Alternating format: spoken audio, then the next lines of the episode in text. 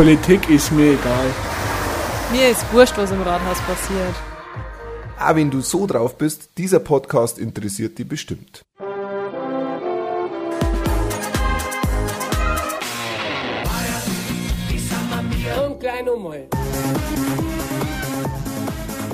Jawohl, grüß euch beieinander. Ich bin Christian Bauer, Jugendbeauftragter und Gemeinderat vom Sammerberg und endlich gibt's mal wieder eine ganz reguläre Folge von meinem Podcast. Irgendwas ist soweit. Jetzt hat's ja über die Sommerzeit zwei Specials gegeben, einen über die Feuerwehr und einen über die Musik am Sammerberg. Und jetzt geht's einmal wieder los. Jetzt war wieder eine Gemeinderatssitzung nach der Sommerpause. Und wie man sich vorstellen kann, die Gemeinderatssitzung war vollgestopft mit Themen.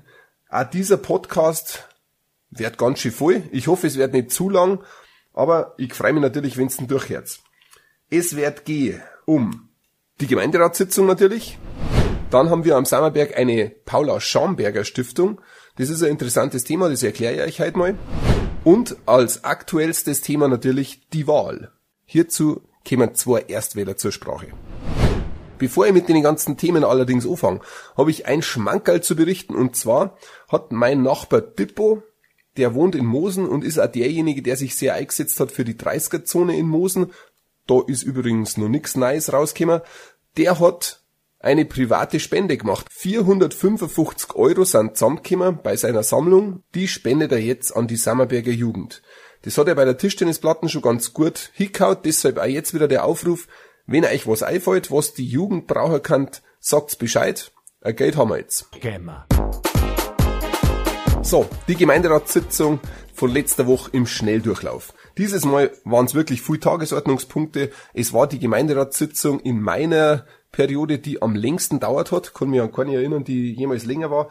Es ist diskutiert worden über die Luftfilter für die Grundschule. Ja, da braucht man jetzt, ihr als Schüler wisst es wahrscheinlich, vielleicht haben sie es an manche Schulen, wo ihr geht's auch schon Corona-bedingt Luftfilter. Da haben wir hin und her diskutiert. Die einen haben gesagt, das braucht's nicht, kostet viel zu viel, äh, es ist nicht vorgeschrieben, deshalb stellen wir's nicht. Die anderen haben gesagt, na ja, bevor aber dann irgendwann die die Kinder äh, nicht in die dürfen, weil wir auch gerade jetzt keine Luftfilter haben und das ein Kriterium ist, oder die müssen dann in Quarantäne gehen oder eben nicht, haben dann die anderen gesagt, das brauchen wir schon und im Vergleich zu anderem ist es auch nicht so teuer. Naja, wir haben auf alle Fälle ganz knapp 7 zu 6 beschlossen, es werden welche gekauft, kostet 28.000 Euro und wir werden das Ganze prüfen auch für die Krippe, für den Kindergarten und für den Altbau vom Kindergarten.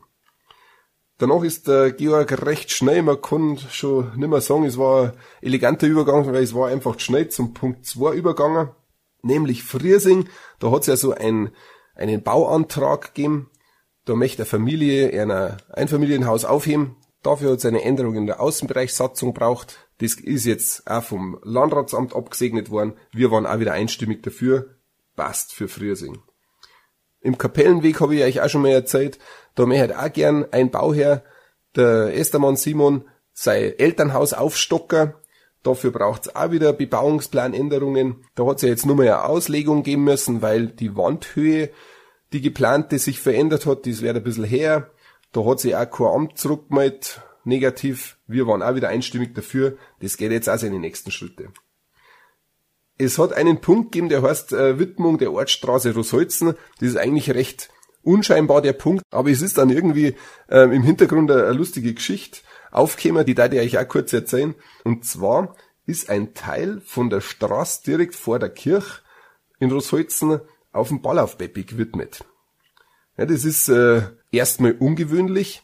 Auf den zweiten Blick steckt eben dahinter, dass früher das Wirtshaus Ballauf in Törwang da ein Stückel von der Straße zu zum Beispiel äh, Sonntagsmessen gekriegt hat. Da ist das gewidmet worden, dass der Wirt von Törbang da was sowas wie einen Verkaufsstand aufmachen hat können. Also höchstwahrscheinlich hat es irgendwann mal in der Geschichte vom Sammerberg, sind die Bastler nach der Kirche rausgekommen, sind empfangen worden von einem Bierstand vom Ballauf und haben sie da die erste äh, Frühschoppenhalbe genehmigt. Vielleicht hat er auch Weißwürst dazu gehabt, der Ballauf. So war das auf alle Fälle früher. Und wenn man das weiß, dann ist das quasi doch nicht mehr so ungewöhnlich, dass manchmal Straßenteile ähm, auf wen gewidmet sind, der eigentlich erstmal oder auf den ersten Blick gar nichts mehr damit zum Tor hat. So, das muss man natürlich alles erst einmal aufdröseln und muss man erst einmal äh, schauen, wo ist da was. Weil wenn nämlich bei einer Straße ein Teil auf wen anders gewidmet ist, dann schaut das wieder rechtlich ganz anders aus. Jetzt muss man da halt einfach alles schön start einmal auframmen, sage ich in Anführungszeichen. Es gibt eine Lösung und auch der Ball auf Beppe ist dafür, Gemeinde ist dafür. Wunderbar. Gelöst.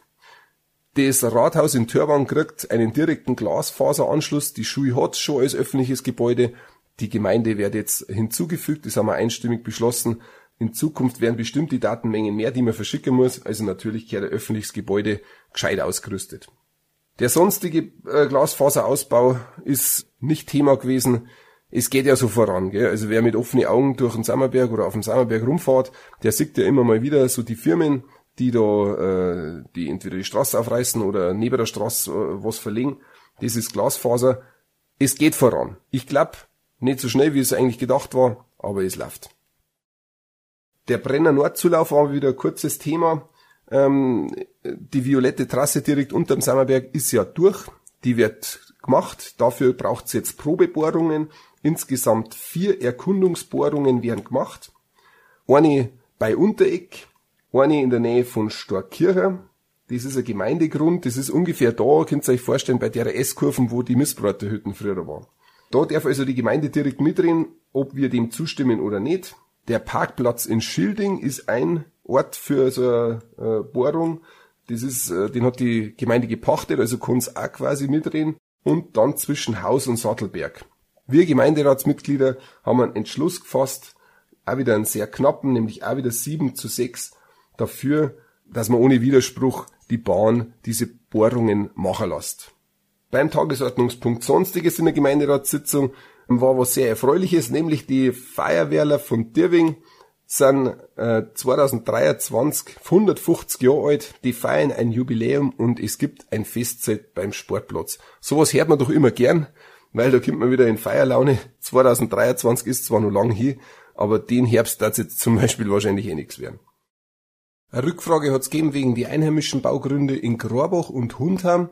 Da sind wir dann irgendwie weiter drauf gekommen. Es gibt ja noch Parzellen in Rossholzen und da war dann die Idee, man kann doch aus den Parzellen ein Modellprojekt zusammen mit der Baukultur am Sammerberg machen, solange wir nur einen Tobi Hanig als Berater haben. Ja, das schauen wir jetzt mal.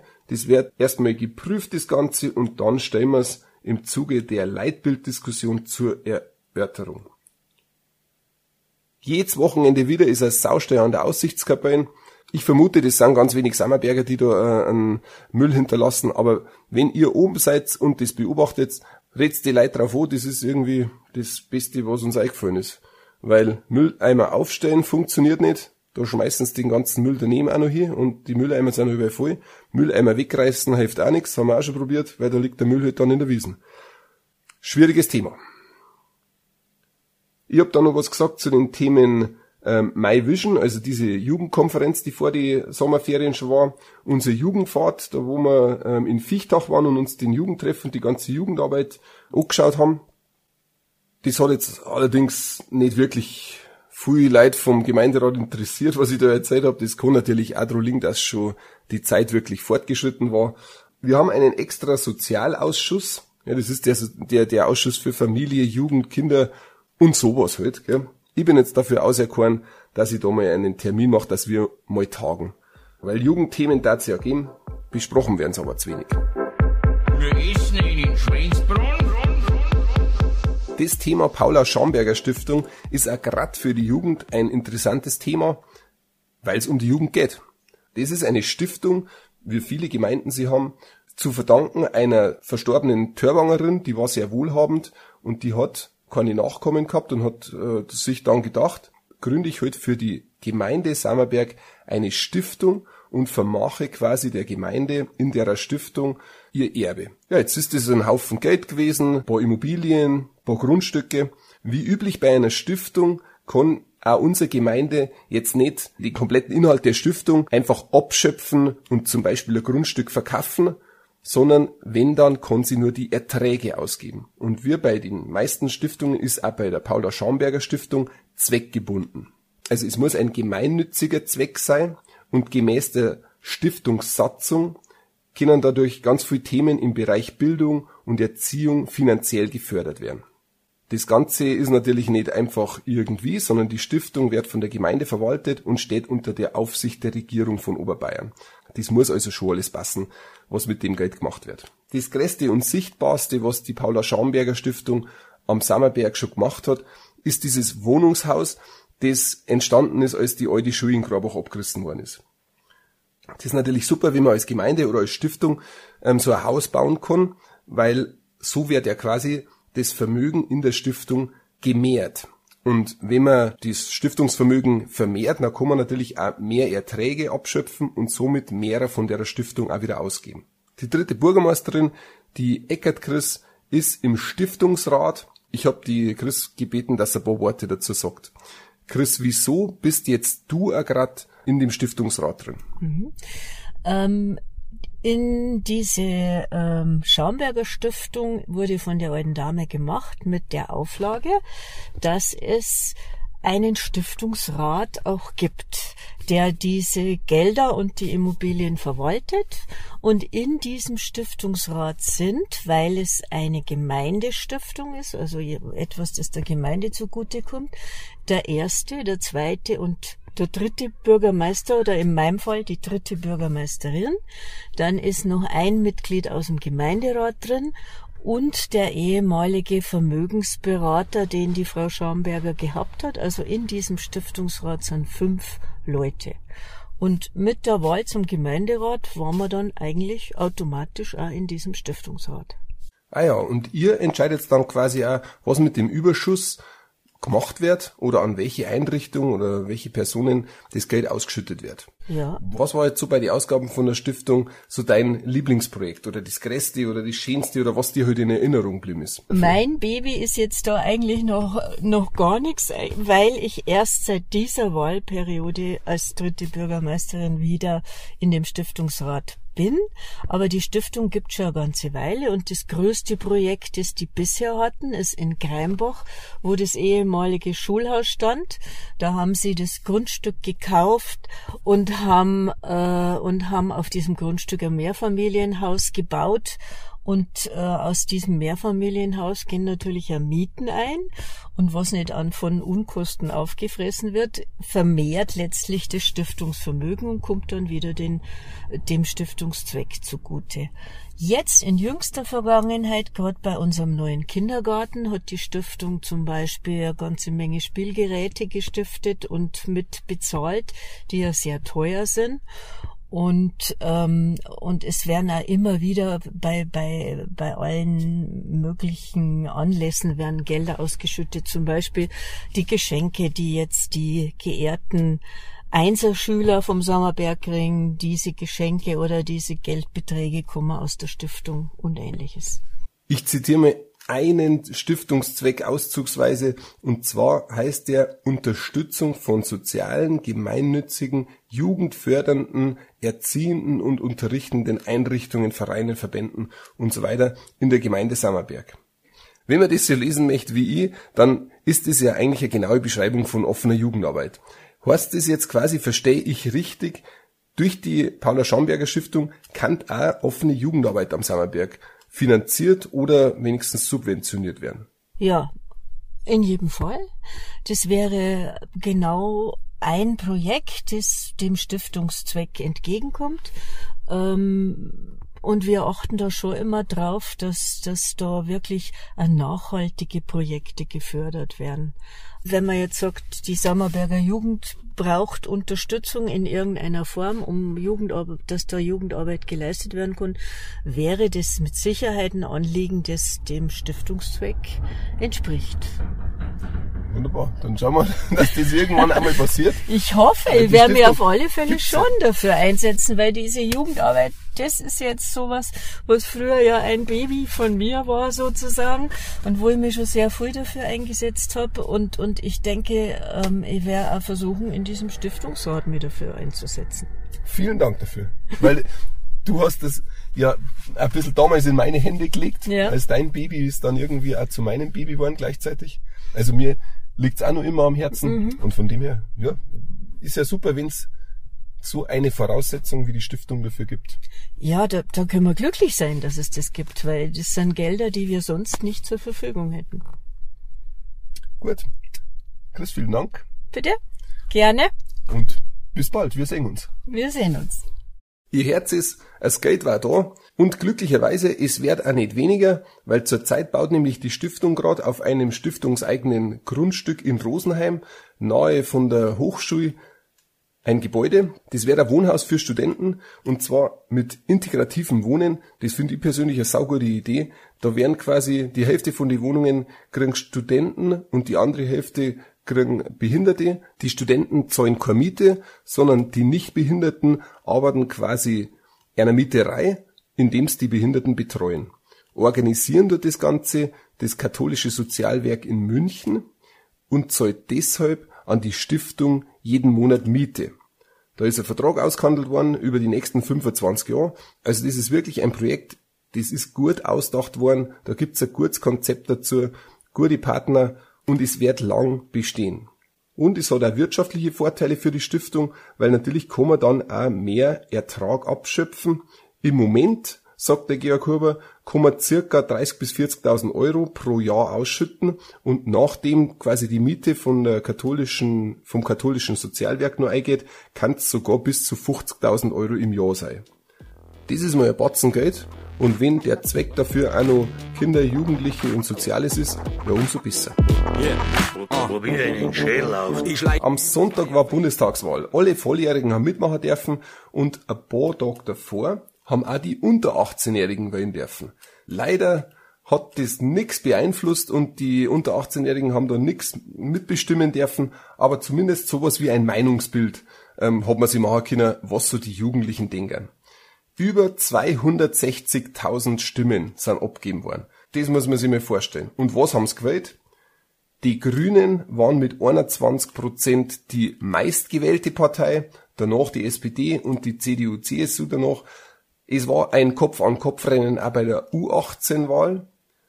Auch im Landkreis Rosenheim ist abgestimmt worden. Die Jugendlichen haben sogar mehr als in Gesamtdeutschland die Grünen als stärkste Partei gewählt, nämlich mit fast 27,5 Prozent. Auch im Landkreis Rosenheim hat es Wahllokale gegeben und die Jugendlichen haben im Vergleich zu Gesamtdeutschland die Grünen noch höher raufgewählt. 27,5 Prozent haben sie einen gegeben. Ja, wenn man es jetzt vergleicht mit dem, was die Erwachsenen gewählt haben, ist schon was anderes. Ich war als Wahlhelfer dabei am Sonntag, also bei der echten Bundestagswahl für die Erwachsenen. Und ich habe zwei Erstwähler gefragt, ja, wieso seid ihr jetzt heute extra gekommen? Wieso war es euch so wichtig zum Wählen? Ja, es war mir wichtig, weil man schon denkt, dass man mit der Stimme einfach was verändern kann. Und ja, deswegen habe ich gewählt. Mir war das wichtig, äh, weil wenn er generell wichtig ist und außerdem äh, werden ja die Euden immer mehrer und dadurch werden deren, deren Stimmen immer mehr vertreten. Äh, deswegen ist es auch wichtig, dass die jungen Wellengängern, dass er unsere Interessen vertreten werden. Johannes und Caro, vielen Dank und auch vielen Dank, dass ihr eure Stimme abgeben habt. Ich glaube nämlich auch, dass das wichtig ist. Ich hoffe, viele Erstwähler von euch haben es genauso gemacht wie der Johannes und die Caro und haben entweder im Wahllokal gewählt oder per Briefwahl im Vorfeld. An der Wahlbeteiligung am Sammerberg merkt man schon, dass die Wahlen interessant waren. Wir haben immerhin 88 Prozent gehabt. Das ist schon sehr gut. Wenn ihr übrigens einmal Wahlhelfer werden möchtet, alle Volljährigen haben da auch die Chance dazu. Das ist quasi eine Bürgerpflicht. Man wird entweder von der Gemeinde aufgerufen dazu oder man kann sich auch selber freiwillig melden. Wenn ihr Interesse habt, direkt an der Demokratie mitzuhelfen, direkt dabei zu sein an dem Tag, wo gewählt wird, ja, dann meldet euch halt einfach das nächste Mal. Und in diesem Sinne höre ich auch wieder auf.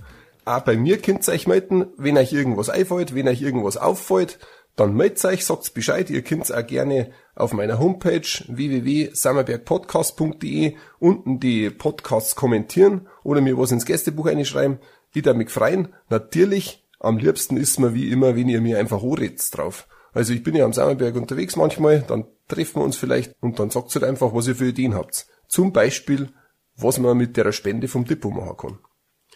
Ich wünsche euch noch einen schönen Restsommer bzw. Herbst. Lasst es euch gut gehen. Bis bald. Servus.